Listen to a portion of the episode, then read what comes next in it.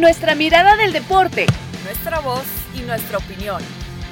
Actriz ESPNW. Quédate con nosotras. Hola, hola, feliz viernes 11 de febrero. Este es el capítulo 42 de ESPN Hack Trick. Aquí estamos. Gracias por acompañarnos como cada semana. Y, a ver, nunca decimos la fecha porque, bueno, usted a lo mejor lo estaba escuchando el lunes, el, el sábado, qué sé yo, pero hoy es un día especial porque, bueno, estamos en conteo regresivo. A ver, en el deporte siempre estamos en conteo regresivo porque siempre hay algo mm. esperando detrás de la puerta, pero es un conteo regresivo especial, hablaremos de ello más adelante. Eh, aprovecho y saludo a Marisa Lara, que está con nosotros el día de hoy, y también a Cari Correa. Cari, porque cuando dije conteo regresivo, obviamente se alusión al Super Bowl y tú estás en la, en la cobertura de Los Ángeles. Exactamente, yo ya siento el tic-tac del reloj todo el tiempo en mi cabeza, eh, contando De varios, de hecho, de varios. Momento. de varios buenos momentos que tendrás este año. sí, menos de 72 horas ya para conocer al nuevo campeón de la NFL, así que de este lado súper emocionados, pero obviamente no nos olvidamos de los otros deportes porque tenemos regreso de la Champions y eso también nos emociona. Así es, Marisa, qué gusto que nos acompañes el día de hoy, eh, un gustazo saludarte a la distancia para hablar justamente de, esa materia. A ver, porque este martes 15 el Sporting recibe al Manchester City en uno de los partidos y el Real Madrid a la misma hora va a visitar el Parque de los Príncipes. Eh, Marisa, con, esa pregunta al aire, porque, a ver, desde que llegó Messi, estamos hablando de instancias finales, estamos hablando de que normalmente la competencia empieza en febrero, porque bueno, ya es a ganar o a irse a casa, a dos partidos evidentemente, pero muchos tienen esa eh, expectativa al menos de que con ese tridente fantástico que tiene el PSG, pues termine coronándose en esta edición de la Champions. Justamente cuánta presión hay de hacia el PSG, sobre todo porque se va a cruzar en octavos con el Real Madrid. Hola, querida Caro, querida Cari, un gusto saludarlas, eh, por supuesto, encantada de estar aquí eh, nuevamente en este podcast. Y pues sí, sin duda las expectativas se elevan muchísimo, sobre todo, bueno, con la llegada de Lionel Messi, que sabemos que no le ha pasado nada bien desde que llegó al PSG con esa salida dramática del Barcelona. Y, bueno, pues entre las lesiones, viajes a selección, que le dio COVID, que estuvo pues realmente pasándola mal el, el, jugador, ojo, no son pretextos, pero es una realidad de lo que ha vivido eh, el, Lionel Messi, que pues hasta el momento mm, eh, sentimos que apenas está poniendo contenta la prensa francesa, que apenas está empezando a levantar ese nivel, ¿no? Eh, con siete goles apenas y siete asistencias. Eh, en 19 partidos. Sé que no son los mejores eh, números de Messi y es que eh, también decir lo que tiene por ahí un, récord medio curioso, ¿no? Que tomando en cuenta las cinco mejores ligas de, de, España, obviamente Italia, Francia, Inglaterra, Alemania y España, es el jugador con más remates a postes o travesaños en esta temporada con siete palos. O sea, eh, ¿Qué quiere decir esto? Bueno, si él hubiera no existe, pero si eh, vagamos un poco en el pensamiento, pues bueno, llevaría 14 anotaciones, ¿no? Y entonces ya no sería tan tanto a deber lo que se siente con el tema de Messi, que está afinando la puntería, obviamente, y que está muy contento de haber conseguido, pues, apenas este, este, eh, este gol, ¿no? en el partido anterior, donde aprovecha muy bien y, bueno, hace la anotación ahí en una jugada que dejaba solo eh, Mbappé, pero bueno, eh, ¿qué se espera? Pues sí, que ya por fin puedan puedan concretarse, puedan sumarse los jugadores adelante, ¿no? Eh, ya se han estado encontrando, pero creo que va a ser cuestión de tiempo y tiempo pronto, ¿no? Porque sí, ya los octavos de final de la Champions están aquí y creo que llega Messi en buen momento, llega motivado, eh, obviamente Mbappé pasando un extraordinario momento y, bueno, pues a Di María lo que le conocemos siempre esta gran calidad. Creo que es cuestión de tiempo y en este eh, encuentro creo que tiene, pues tiene que ser, no hay más, ¿no?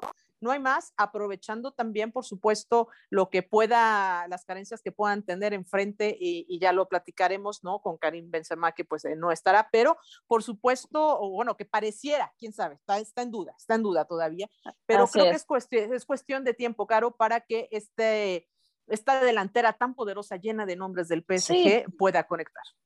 Totalmente. De hecho, le, le, preguntaban, sobre todo por el tema de la convivencia, a Mauricio Pochettino, y él decía, eh, y cito textual, tener a Messi, Mbappé y Neymar, nada es fácil, pero tampoco es complicado. Y me dio mucha me, me dio risa en el comentario, y Cari seguramente lo recuerda, de aquella vez, no recuerdo cuál fue el, futbolista argentino que decía que era difícil jugar con Messi, ¿no? Entonces tú dices, bueno, pero prefiero tenerlo. Eh, igual al final. Bueno, pero, pero dice, uno dice, bueno, pero, pero, pero tenerlo y complicarme la existencia. Imagínate qué complicación tan maravillosa. En el caso de Neymar, eh, se dice que, que si va, o sea, a ver, lo están aguantando el fin de semana, se dice que va, estaría de titular porque eh, lo están justamente cuidando para que llegue a punto a enfrentar el conjunto del Real Madrid. Yo le preguntaba a Caria, a Fernando Hierro, hace poco que tuve la oportunidad de entrevistarlo, si consideraba que, mm, eh, por ejemplo, caer en octavos de final con este Madrid que viene mucho mejor, que en liga ha visto un franco ah, ascenso, que de alguna manera, bueno, ya vimos el episodio de lo que, de lo que sucedió en, en la Copa del Rey, pero que de alguna manera le hemos visto como más queso a la tostada. Y él me decía, bueno, evidentemente puede pasar cualquier cosa porque es fútbol y ya se ha equiparado. Se ha equiparado, es decir, eh, este PSG ves, le ves, no sé si decirle pasándole por encima, pero ganándole a, esta versión actual del Real Madrid. A ver, nadie pasándole por encima al otro equipo. Eh, yo sí siento que puede ser una, una llave pareja porque en el sentido de que los dos equipos tienen presión de los últimos años arrastrando pues esa deuda que tienen eh, de la Champions League. En el caso del PSG sabemos que es como su máxima, ¿no? No importa incluso ya el torneo eh, local, la, la, liga, sino lo único que tienen en mente y como, es como una verdadera obsesión es esa orejona. En el caso del Real Madrid, pues es pues, la gran bestia de este torneo. Eh, podríamos decir, bueno, pues obviamente por antecedentes, por historia, es el equipo de mayor peso, es el que tiene la mayor presión y el compromiso de volver a, conseguirla o a levantarla, pero también al mismo tiempo recordemos que vienen de un bajón, de cambio de técnico, que hubo salida de jugadores. Entonces, al final los dos equipos están ahí como eh, eh, balanceando o tratando de mantener sobre los hilos sobre los cuales se le... ¿A quién se le pide más? ¿Al PSG en ese sentido? O al Yo creo que al PSG, en este momento, al PSG, o sea, porque ya son demasiados años de una apuesta máxima. Esta vez pusieron toda la carne al asador, ¿no? Eh, es, por ejemplo, lo que yo he venido hablando durante eh, toda esta temporada acerca de los rounds, y perdón que haga el paralelismo, pero eh, es evidente cuando un equipo pone de verdad todas sus cartas, todas sus herramientas, pero toda la cartera al mismo tiempo para llegar a ese objetivo. Eh, en el caso de los Rams era llegar al Super Bowl y ahí están. En el caso del PSG llevan años haciendo exactamente lo mismo, pero para conquistar la orejona. Y aquí sí, o sea, perdón, armaron un plantel que lo platicamos durante todo este curso, cuántos equipos no lo quisieran, ¿no? Y sin embargo no termina por funcionar y como de eh, verse aceitadas todas esas piezas, todo ese engranaje funcionando al 100% y coincido, para Poquetino debe ser súper complicado poder tener esa delantera que pues todos vemos y se nos hace agua la boca, ¿no? Entre eh, Benzema, Neymar y Messi, pero acomódalos tú. Además, en el caso de, Messi, como ya mencionaba Marisa, también Poquetino lo ha estado moviendo constantemente, que si de media punta, de doble punta, este, por ahora por otro costado, porque también el PSG ha tenido que lidiar esa temporada con muchas lesiones. Entonces, eh, si Messi no te ha aportado tanto en goles, o sea, en números, también está el lado de las asistencias que hay que ser un poco justos y reconocerle, porque el jugador, entre sus propias lesiones, también el cambio de equipo después de cuántos años que estuvo en el Barcelona, por primera vez se tuvo que llegar a adaptar a un nuevo sistema, a un nuevo equipo, a unos nuevos compañeros y entre un cambio de vida, de cultura y de todo, ¿no? O sea, realmente más allá de que seas Messi o que te llames como te llames, pues sí, hay un tema, incluso hasta de, hasta de em, establecerte en familia, ¿no? De sentirte cómodo, o sea, yo siento que todo eso termina afectándote siempre en un desempeño. Sí, y además, y, hay, que, hay que decirlo también, eh, hay mucha presión sobre Messi y se entiende por qué, no hay que ni siquiera explicarlo, eh, pero también recordemos cuando llegó Neymar, a Neymar le costó muchísimo también en la poderse adaptar y no, y, todo esto que decíamos, no, es que la va a romper y le va a hacer frente en su momento a Messi y a, Cristiano que estaban del otro lado en esas puntas, ¿no? Buscando brillar. Le costó muchísimo estar en el PSG. Es, decir, hay algo por ahí, eh, me, parece en general como que les, les, cuesta, ¿no? Y son dos jugadores que proceden del Barcelona, que proceden de un sistema, ¿no? Que les costó adaptarse eh, eh, y hablando un poco más de Neymar en su momento, ¿no? Para poder destacar realmente todas sus cualidades, ¿no? Creo que también esto que hay detrás que quizás no se ve tanto, pudiera estarle pesando a Messi, insisto, más allá de todo lo que, que, ya mencionamos, pero eh, eh, sí, eh, también, y decirlo, también el, equipo del PSG ha sufrido también con las lesiones de, Neymar, que durísimo, de ver la lesión, de cómo se doble ese tobillo, durísimo también, pero también ha tenido que, que batallar Poquetino con este, con este tema, ¿no? De las lesiones de, de, su otro astro, ¿no? Como lo, lo es Neymar. Pero ahí sí coincido y creo que por momentos estoy de acuerdo. Este tiene que ser el, el, despertar del PSG. O sea, ya es momento que el cachín que hicieron en su momento con todas las inversiones de tener a dos de los más grandes astros del mundo, a tres, bueno, es que también eh, eh, es tener ahí al campeón del mundo, es, tiene que dar resultados. Y es ahora, sí, ante un Real Madrid que eh, Sí, sí le ponen comillas. En, caso de que no esté Benzema, sí sería una gran oportunidad, por supuesto, para aprovechar para el PSG. Es una serie a dos partidos. Ojo, hay que jugar también 180 minutos, hay que jugarlos eh, de manera inteligente, pero creo que será importante sí sacar una ventaja eh, e, en este primer juego y sobre todo eh, sí dejar claro pues que es el momento. Si no es ahora, no va a ser nunca. Eso me queda claro, tiene que ser ahora. No, y, los grandes escenarios son justamente ante grandes equipos, eh, Cari, que, que, es el, el tema de, del Real Madrid adelante. Sí, no, nada más agregando a lo que decía Marisa de, de, de, la complicación que ha tenido Poquetino para ir eh, ajustándose debido a las lesiones o las bajas que ha presentado el equipo, también me parece, eh, a eso súmale, vivir constantemente con la presión y con todos los rumores desde que llegó al banquillo, lo han estado queriendo mover, ¿no? o sea, porque me parecía muy inteligente cuando le hablaron acerca de los rumores de la posible llegada de Zidane, él nada más les recordó que antes de él hubo otros técnicos como Emery o como Thomas Tuchel que tampoco pudieron ganar la Champions. También. Claro, y que no pudieron ganar la Champions con el PSG y que fueron despedidos y después como que dejándoles ahí entrever y, y, después veamos qué fue lo que sucedió con esas historias, ¿no? Con Emery y con Thomas Tuchel. En fin. No, Tuchel, Tuchel pasó de despedido a 100 días a, levantar la Champions, ¿no? O sea, así es la, vida y el fútbol en general. Exactamente, y al mismo tiempo Emery levantando la Europa League, o sea, por eso. Entonces, pero, pero sabes que siento que, que hay más presión y, ahí voy a meterme porque, bueno, obviamente eh, son eh, algunos partidos martes y miércoles. El Bayern, por ejemplo, va a enfrentar a Salzburgo. Este miércoles el Inter recibe al Liverpool, pero el martes 22 de febrero será Chelsea eh, de la Juve, el Manchester United va a ser el 23. Y el tema del Manchester United me llama la atención porque, y lo comento porque me tocó escribir esta semana una nota para ESPN.com, eh, iba a decir deportes, pero ESPN.com, bueno, la misma gente. Entendemos, entendemos. sí, sí, sobre la racha de Cristiano. Y yo a veces siento, no sé si estarán de acuerdo, que hay como más presión de, ah, Cristiano tiene cinco partidos sin, sin marcar, pero cuando Messi ha pasado varios partidos sin marcar, pues tampoco pasa nada, ¿no? Entonces yo sí siento que a nivel de Champions, sobre todo, hay más presión por ver lo que va a ser eh, Cristiano, también entendiendo que, que la máxima figura del, del, United es él, y que en el PSG, pues si no marca uno, marca el otro, ¿no? O sea, digamos que no voy a decir que no se necesita Messi, porque Messi siempre se lo necesita, porque es un talento extraordinario, pero tienen a un Mbappé y tienen a un Neymar que sí, bueno, que sí estará bien va a jugar. Entonces yo siento, Marisa, no sé si estás de acuerdo conmigo, que, que hay como más eh, crítica de repente, no sé por si decirlo de alguna manera, o se espera más del portugués o sientes que, que, que no, que estoy equivocada? Eh, eh, ahí me perdí, perdón un poquito, mi querida Caro, ahí la señal me jugó una... No te preocupes, no, que, yo siento que... La pregunta era... Que, a Cristiano se le, se se espera más de Cristiano siempre en los equipos, se le critica más si no marca que en el caso de Messi. Pero bueno, entiendo que, que en, el, en, el, en, el, caso del United, pues la gran referencia es Cristiano y en el PSG hay varios jugadores que como Mbappé y Neymar que pueden salir también a marcar.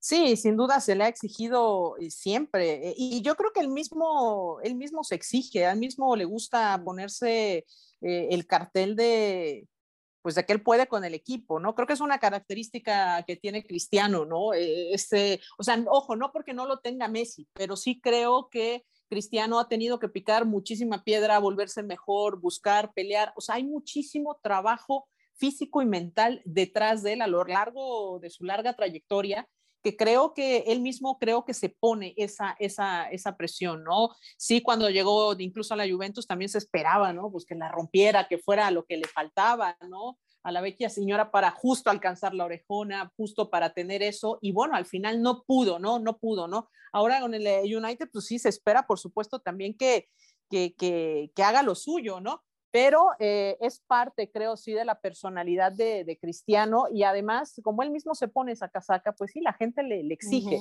como que lo ve más en, tema individual de decir, o sea, el, tipo es un monstruo, o sea, el tipo es, impresionante, pero sí creo que es, una, es algo que él mismo hace, ¿no? Y la gente así lo recibe y la gente así lo percibe también, ¿no? Y también el juego de Messi es, es, es diferente, ¿no? O sea, sí, Cristiano también crea sus jugadas, por supuesto, pero es un killer, es un rematador también dentro del área.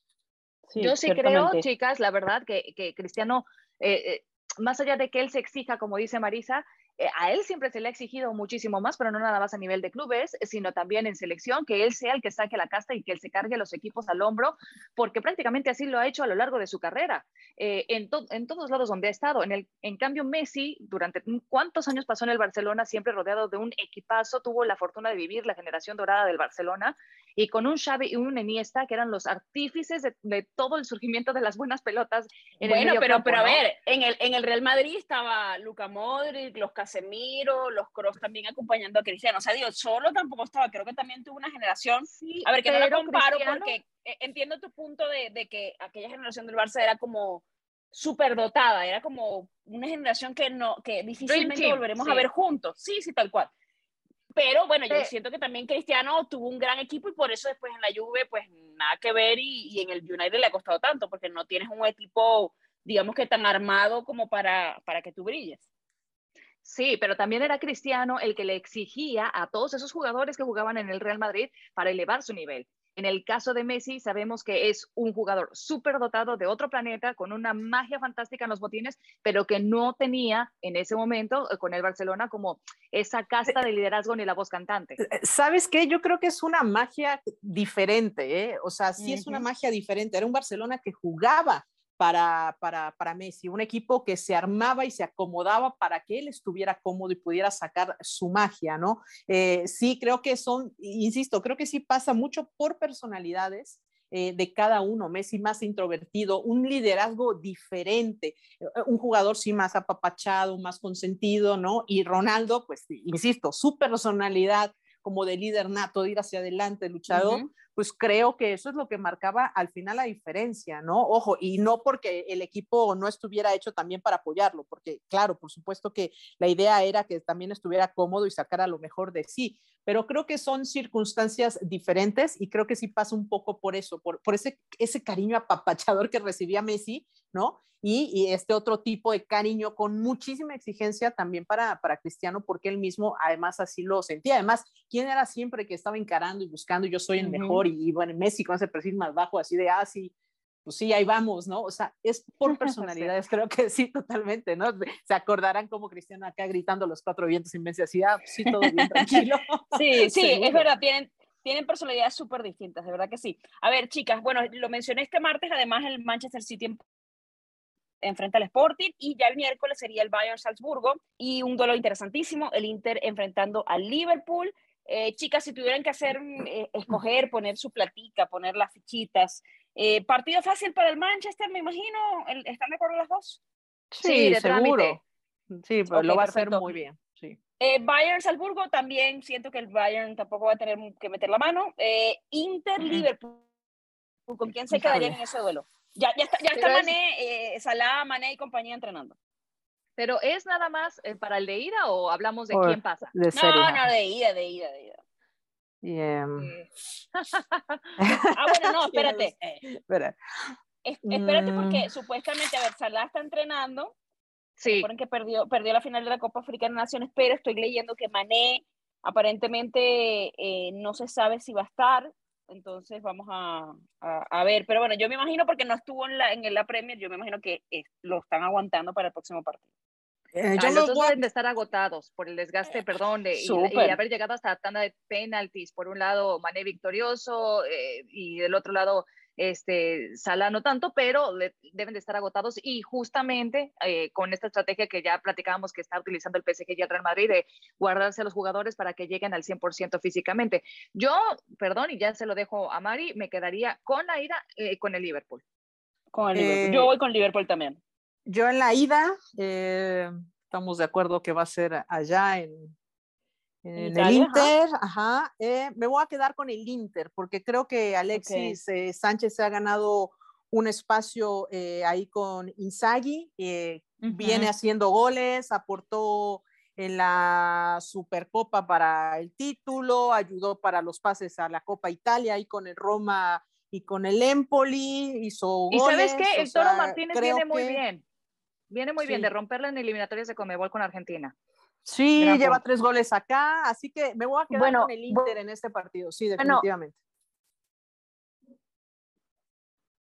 Bueno, en los últimos cinco enfrentamientos del Liverpool, cinco victorias, el Inter, una derrota, un empate. Yo me voy a quedar con el Liverpool, ya lo había mencionado. Y chicas, rápidamente para cerrar este segmento, eh, PSG, Real Madrid, ¿cómo visualizan ese partido? Cari. Híjole, súper trabado va a depender de mucho de las ausencias o no, si es que llegan algunos jugadores a tiempo, como ya mencionábamos, eh, de un lado Benzema, del otro lado Neymar, y ojo, porque a mí me va a encantar también el morbo de ver estas historias, ¿no? De un Mbappé que ya se canta, eh, estaría llegando al conjunto merengue próximamente, y del otro lado también el que quizá más morbo vaya a causar, no sabemos si Sergio Ramos va a llegar hasta para este partido, pero Sergio Ramos, el gran capitán, el gran número cuatro del Real Madrid durante tantos años enfrentándose a su ex equipo, creo que por ahí también este, pueden pasar varias historias. Eh, eh mensajito para Florentino al final de Sergio Ramos de hey, hello, aquí estoy. Eh, sí, sí, yo, sí. Yo, yo, me voy con un empate, que ese partido, no sé, quiero como ser cautelosa. No creo, yo no sé si, yo no veo al Real Madrid ganando el Parque de los Príncipes.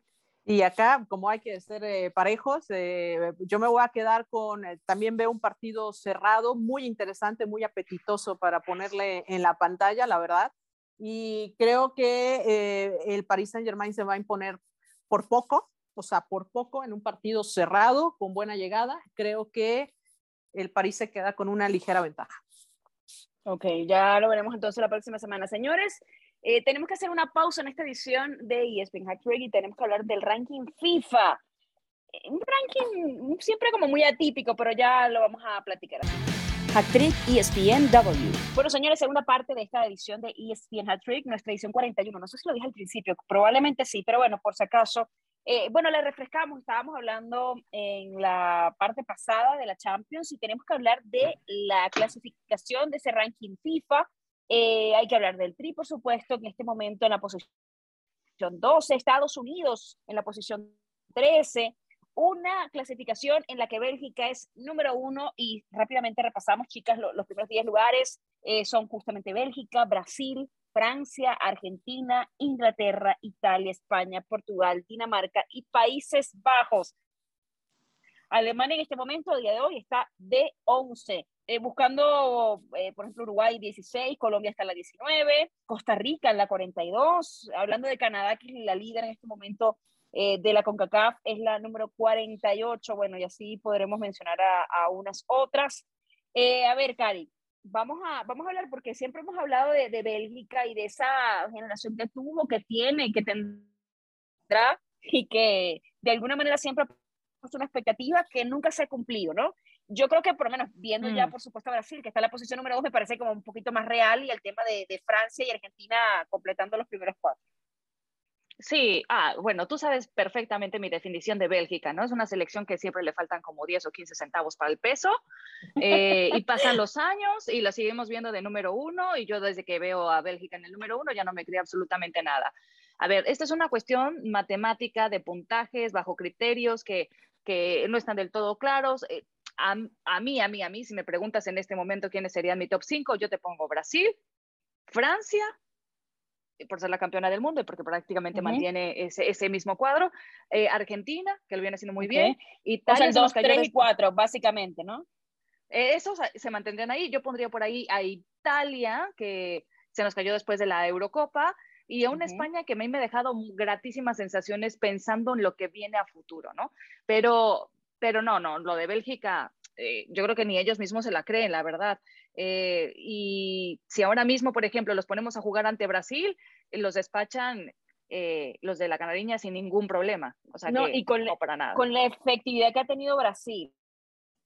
Además, porque a ver, uno, porque uno, uno habla, y yo creo que el tema es este, uno compara mucho las épocas, y no sé si está bien o mal, pero bueno, pasa. Y yo, por ejemplo, que vi jugar a la generación del Yogo Bonito, que estaba comandada por el fenómeno, por mm, Ronaldo, pero que tenía tantos jugadores de élite tan, y jugaba espectacular.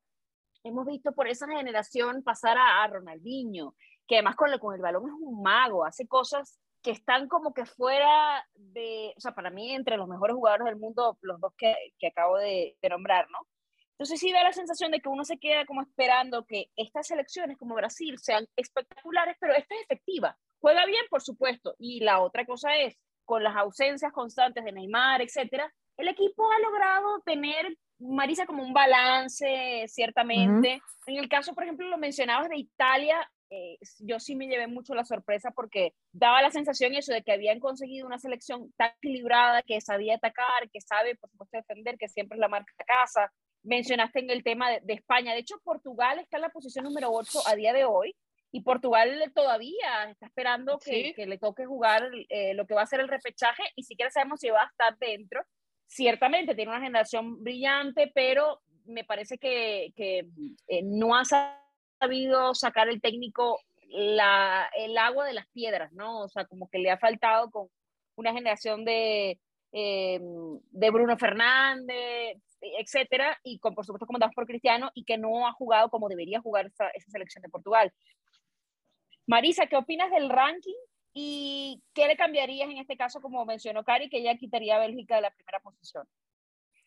Y bueno, sabemos que este ranking, bueno, se da después de que suman eh, o restan partidos, ¿no? Determinando, eh, pues, los partidos que juegan, ¿no? Y, y, y, los oponentes, ¿no? Creo que de repente es como sí muy volátil. Eh, Bélgica pues ha estado apareciendo en las primeras posiciones, hoy sí la vemos ahí en primer eh, sitio, pero al final creo que no tiene Aquí no se pueden sumar, eh, obviamente, eh, las historias, ¿no? Y es muy complicado hacerlo, ¿no? Me parece que Bélgica aparece constantemente porque sí, de acuerdo, ¿no? Es ese, eh, esa selección que siempre nos emociona donde quiera que la vemos, pero que no ha conseguido hacerlo, está en el límite, ¿no? Como esa España que durante 10 años estuvo presente hasta que pudo ganar y tener el cuarto para ganar el campeonato del mundo y entonces ahora sí, ah, ahora sí es creíble España ahora sí tiene ese título mundial que le da ese respaldo, ¿no? De repente es como Bélgica, me, voy a comparar aquí a México guardando todas las proporciones debidas, ¿no? México que ha estado, excepto en dos mundiales, ha estado en todas las participaciones, tiene las participaciones continuas en mundiales, eh, seguidita ahí atrás eh, de, de, Brasil, junto con Brasil, que han asistido a las justas mundialistas, ¿no? Son los dos países que más han asistido, pero esto no nos da un reflejo de al final, cuando estás en los momentos buenos, ganarte este, respeto, o sea, hay un respeto internacional, pero no hay esta culminación, ¿no? Eh, en este ranking, por ejemplo, y digo, sé que son las posiciones de más abajo, ¿no? Pero hasta allá aparece Canadá con el número 33, que es una selección joven, naciente, pero que le está haciendo extraordinariamente en la eliminatoria mundialista y si me apuras va a estar en el mundial. Entonces, son historias que vienen creándose y que vienen detrás. Por ejemplo, Perú arriba de, Canadá, a lo mejor en un enfrentamiento directo ahora, Canadá le, da la vuelta, ¿no? Eh, eh, yo creo que eh, es lo que van sumando, lo que están. Y México sí, no, no, reflejara los momentos, ¿no? No refleja los momentos. Y México, por ejemplo, por ahora arriba de Estados Unidos, cuando no ha podido con Estados Unidos, México, o sea, me parece que no reflejan sí los momentos eh, que están viviendo las selecciones. Pero al final, eh, creo que es lo que hay. Está, está bien, quizás, no sé, viendo los primeros 10 lugares, pues a lo mejor subiría a Brasil, ¿no? Subiría a Francia, ¿no? Bajaría un poco a Bélgica. Eh, Argentina, Inglaterra podrían estar en esa posición, hacerle switch. Italia lo veo bien ahí porque le ha costado, le ha costado eh, encontrar ese ritmo. Eh, España está en las mismas, ¿no? Juega bien, pero no le ha encontrado todavía. Y Portugal es el siempre constante que la está peleando, ¿no? Así que creo que sí, me parece que del 8 al 1 eh, solamente movería a lo mejor un poquito de posiciones con Brasil hacia arriba, con Francia allá bajito, bajaría Bélgica, luego vendría por ahí, me, atrevería a poner Inglaterra, luego Argentina, luego Italia, no, subiría a España, luego bajaría Italia. Alemania, o sea, si la seguirías dejando fuera del top 10, o sea, ¿tú crees que nuestra realidad sí, yo, está pegada a la de Alemania? No, es que no la está pasando bien, ¿eh? O sea, no le está pasando bien. En una reconstrucción total del equipo. la par de Alemania? Bueno. Lo que pasa es que, ¿sabes qué siento yo? Que uno cuando cuando habla de ranking, porque a ver, Alemania no es ni cerca la misma que, que la vimos brillar y que era como una máquina que le pasaba por encima a todo el mundo. Eh, obviamente, a ver, Alemania es en este momento 11, México y Estados Unidos son 12 y 13. Hay diferencias, por supuesto que hay, o sea, desde, digamos que jugadores portados, yo creo que son muchas cosas.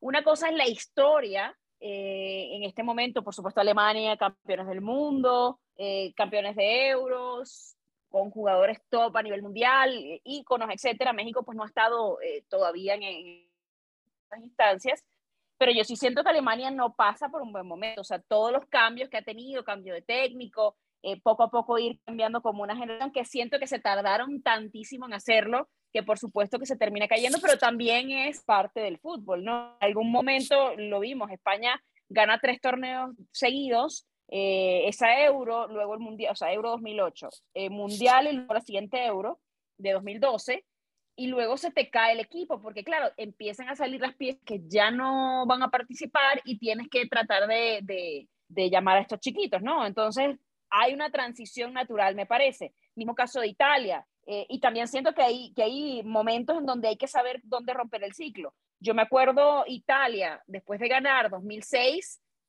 ay, no sé si fue el siguiente mundial eh, o 2010, que, que hasta perdieron con contra Nueva Zelanda, me acuerdo, o empataron en 2010. Es más, ya lo voy a buscar para, para dar el dato exacto.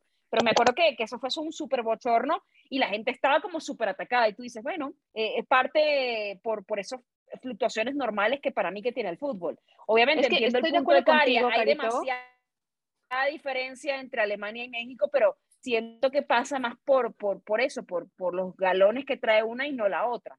Sí, y, además es por momentos, es por ciclos, o sea que obviamente las elecciones van teniendo como sus picos altos, sus picos bajos, eso lo entiendo perfectamente, pero a ver, siendo realistas, este ranking solo debe de preocuparnos por una cuestión de biombos, tomando en cuenta que es un año mundialista. De ahí en más, solamente sirve para generar algunas discusiones sin sentido, donde tenemos que irnos entonces a la historia de lo que hizo cada quien y por qué la teníamos considerada. No, yo estoy hablando de momentos actuales, porque se supone que este ranking es de te refleja las posiciones de la actualidad y en la actualidad pues yo no creo que Canadá esté tan lejos, y eso que subieron siete posiciones, pero que esté tan lejos de México y Estados Unidos, ¿no? Y, pero pero este ranking siento que es mucho ese como la defensa de los puntos de, de la ATP, ¿no? Que si terminas jugando ciertas cosas y, y depende mucho de los rivales que tengas, o sea, para mí es un ranking medio raro, porque realmente uno no sabe a día de hoy, pues por lo menos, a ver, ya que ya que metí el tenis en esto, la ATP tiene muy claro cuántos puntos llegas, si ganas aún, si llegas a la primera ronda, si te marchas en la final, si terminas ganando, dependiendo por supuesto del evento al, que vayas. Pero aquí es como, como que depende del rival, es un punto no, o sea, es muy extraño. Sí, y, obviamente sí tiene que ver con eso, ¿no? O sea, no va a ser lo mismo si en el año enfrentaste, no sé por decir, se, se enfrentan Argentina e Inglaterra, ¿no? No va a tener el mismo valor si le ganas en ese partido a Inglaterra que si Argentina enfrenta, no sé, al 44 Ecuador, ¿no? O sea, sí pesa el, el, rival ranking que estás enfrentando y justo pues la puntuación que puedes recibir ante eso. Pero claro, no te va a valer lo mismo enfrentar al número 140 de la clasificación del ranking que enfrentar a un top 20, ¿no? A un top 10, ¿no? Eh, dentro de eso, ¿no? Así que eh, sí, o sea, yo tampoco creo en este momento que Canadá esté tan lejos, pero ha tardado muchísimo a subir, o sea, ha ido subiendo posiciones de a poco, de a poco, de a poco. Ahorita en este momento pasa un extraordinario momento, ¿no?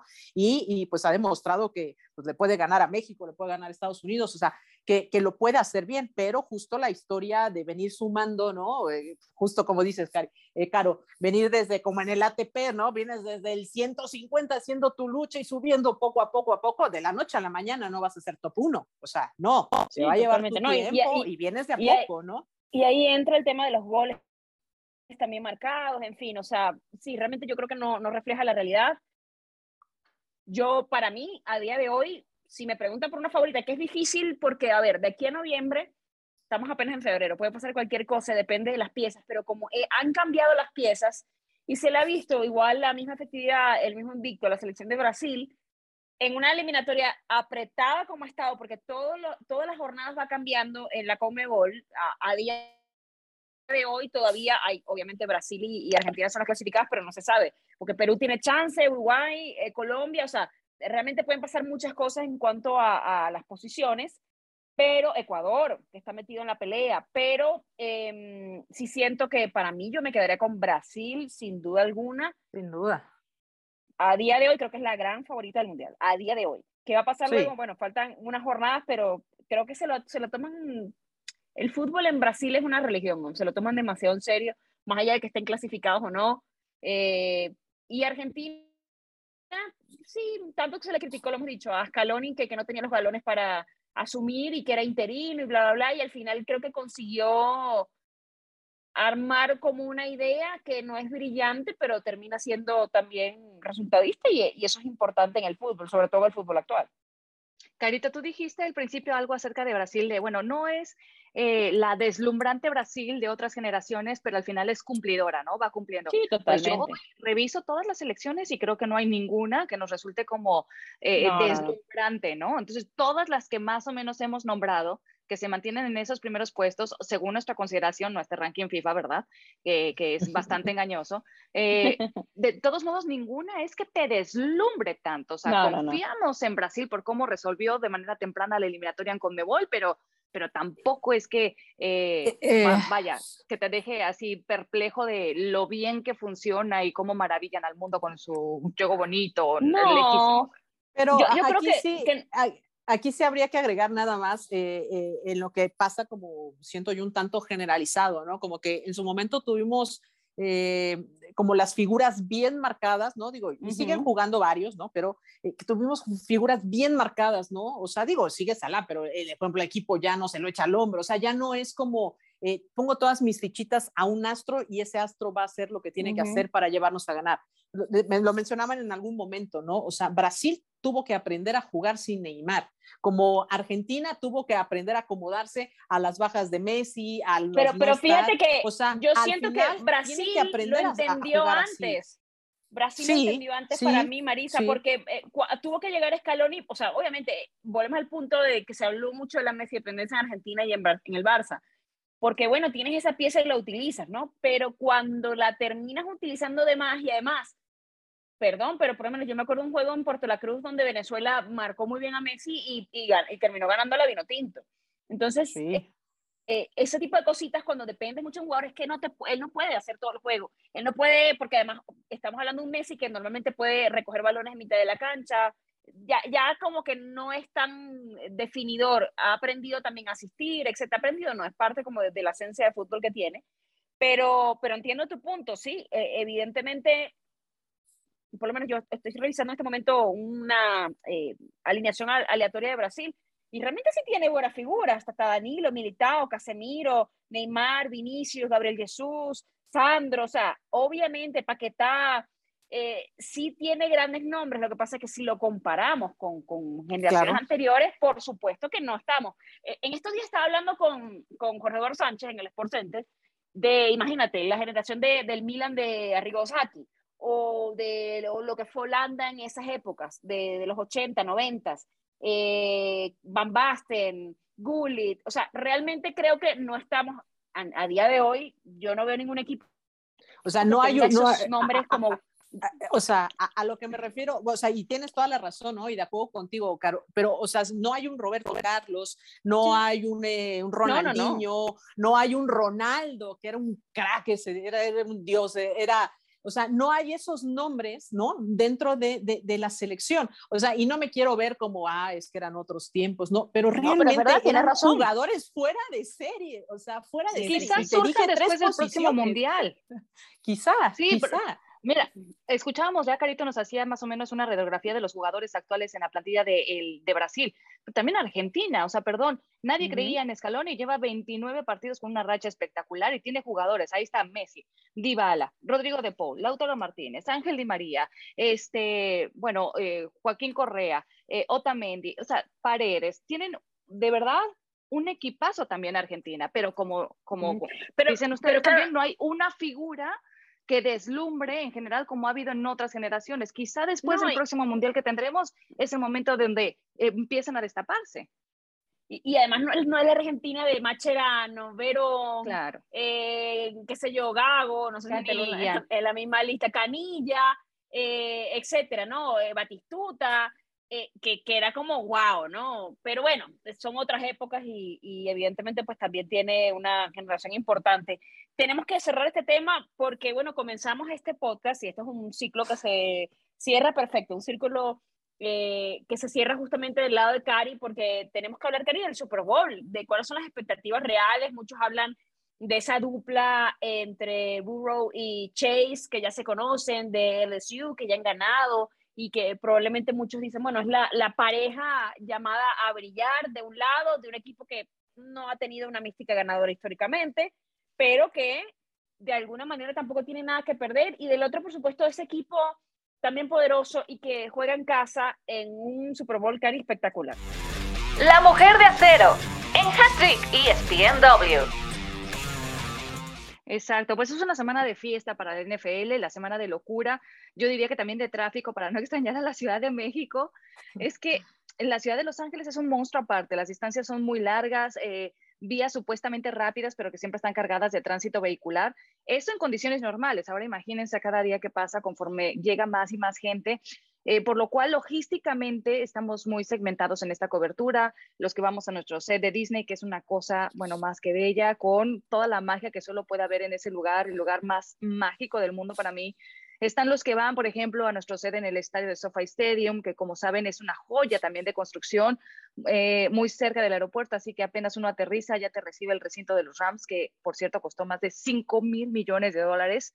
Y en el Convention Center, donde ya está la NFL Experience, el Radio Road, la tienda oficial, las oficinas de la NFL, pero bueno, volviendo al punto de que esta ciudad es tan grande que hay una enorme oferta de cosas por hacer y si bien se ven anuncios del Supertazón, eh, del Vince Lombardi, fotos de los jugadores. La verdad es que yo creo se ha sentido poco de emoción comparado a otros años, porque todo está muy distante y además a eso hay que sumarle también los protocolos y restricciones que hoy vivimos por el COVID. De hecho, por ejemplo, la, la venta, los precios en reventa de los boletos estancaron y luego han empezado a bajar.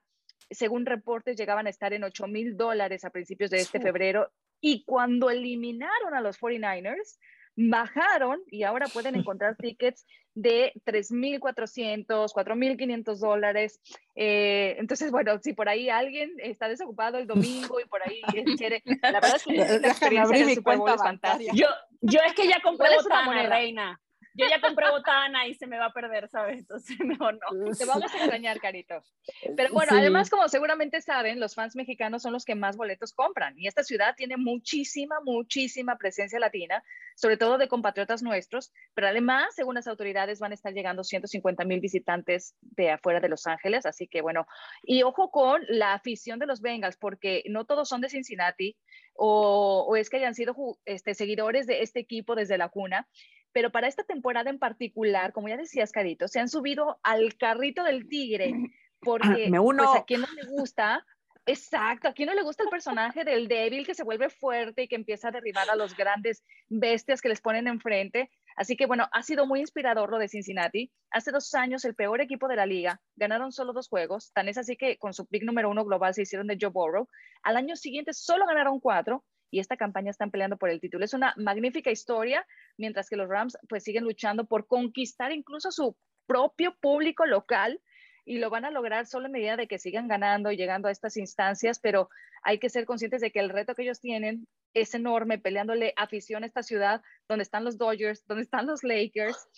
En fin, se ven más camisetas de los Bengals hasta ahora, aunque usted no lo crea, eh, y bueno, ya lo sabemos, ayer se entregaron los NFL Honors con un Jamar Chase, que fue el novato ofensivo del año, un Joe Burrow, que ha sido el regreso del año, y que para mí también tenía números de MVP, pero bueno, así que pelearle también a los favoritos de la liga es un reto aparte. Eh, digo, me encantaron Rodgers, pero no lo veía de más valioso en un año donde Brady incluso en su retiro firmó mejores números. En fin, señoritas, muchas cosas que se viven en esta semana de la NFL. Yo veo un juego bastante parejo. Me gustan las dos historias porque sería también muy emocionante ver a los Rams coronándose en su casa, una gran alegría vivir la fiesta aquí en Los Ángeles, ¿no? Eh, con esa celebración, pero la de los Bengals también la verdad me fascina. Ahora, si es por talento, creo eh, que de ambos lados del balón puede verse más sólido de los Rams, solamente por eso me quedaría con el conjunto de Los Ángeles. ¿Ustedes? Yo me voy con la historia, Marisa, también con la de, la de los Bengals, porque me parece particular, ¿no? Un equipo del que se han burlado, un equipo con el que nadie contaba y realmente me parece que, que podría ser el año, ¿por qué no? Así que yo, yo sí me subí al carrito de los Bengals, así que bien, me voy a quedar. Sí, yo, yo tengo que decir que me subí desde la temporada, desde que los vi jugar, me gustaron muchísimo, ¿no? Y, y, ojo, sí, no los había notado, no los había notado antes, los noté esta temporada, pero me gustó mucho. Bastó con ver un par de juegos para decir, me gustan los Bengals. Cuando empezaron los playoffs, fui con los Bengals, quiero decirlo. y bueno, afortunadamente están ahora en, el Super Bowl.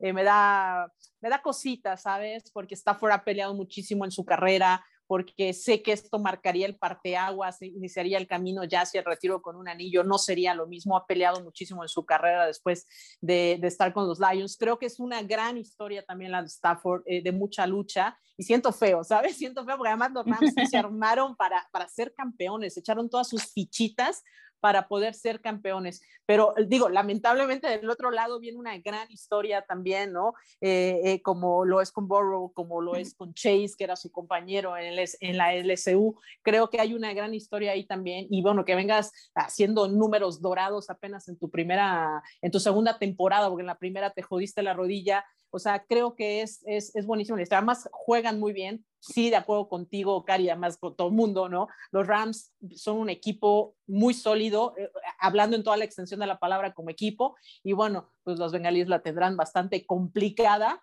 pero este sí, en este, y, lástima, porque además sí se van a ganar a su gente, necesitan eso como para decir, bueno, sí somos de Los Ángeles, venga, ¿no?